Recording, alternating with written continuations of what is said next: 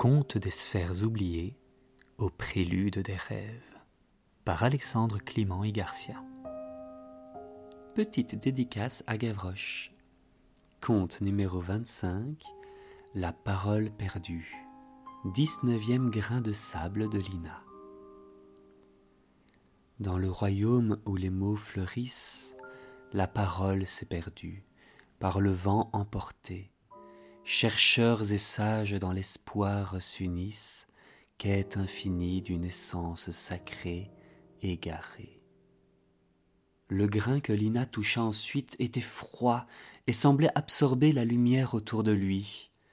En fermant les yeux, elle se sentit transportée dans un monde enveloppé de silence. Les arbres étaient là, grands et majestueux, mais aucun son d'oiseau ne résonnait. Les rivières coulaient, mais l'eau ne murmurait aucune mélodie. C'était le royaume de la parole perdue. Au centre de ce royaume silencieux se trouvait un vieil homme nommé Talen. Il était le gardien des mots non dits, des paroles perdues et des voix étouffées.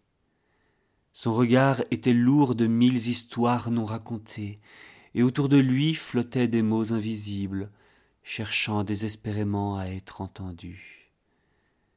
Lina, muette dans ce monde sans voix, suivit Talen à travers les bois silencieux. Ils arrivèrent devant un vieux chêne, et Talen tendit la main vers l'écorce. Les mots commencèrent à se matérialiser, formant des histoires de chagrin, d'amour, de regret et d'espoir. Lina put voir et sentir l'émotion de chaque mot, chaque histoire non partagée résonnant en elle.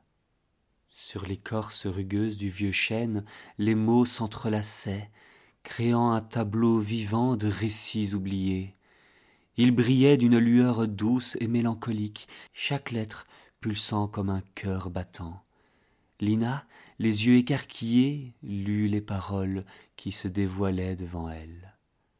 Autrefois, en cette terre aujourd'hui silencieuse, la parole résonnait vivante et libre. Trois dépositaires en étaient les gardiens, veillant sur son flux et son écho. Mais le destin, cruel et impitoyable, nous arracha l'un d'eux, engloutissant sa voix dans l'abîme de l'oubli. Avec lui, la parole se perdit, laissant nos âmes en quête éperdue. Les habitants, le cœur lourd de ce vide, errèrent à travers montagnes et vallées, cherchant désespérément le gardien perdu et la parole évanouie. Les échos de la forêt se turent, les rivières cessèrent leur chuchotement, et les oiseaux oublièrent leur chant, témoignant du poids du silence qui avait enveloppé notre monde. Dans l'obscurité de cette quête, des mots se perdirent, des voix se fanèrent, et des histoires restèrent inachevées, suspendues entre espoir et désolation. Nos âmes assoiffées de la parole retrouvée continuèrent à chercher, tissant des rêves de lumière et de sons retrouvés. Ainsi nous restons ici, dans l'attente et l'espoir, que la parole perdue soit un jour rendue, que les voix soient libérées et que les histoires non dites résonnent à nouveau à travers les vallées et les cieux de ce royaume silencieux. Les mots s'estompèrent doucement, laissant Lina avec une sensation de chagrin et d'espoir mêlés. L'histoire de la parole perdue et la quête désespérée des habitants résonnait en elle, illustrant le pouvoir, la perte et la quête éternelle de connexion à travers les mots.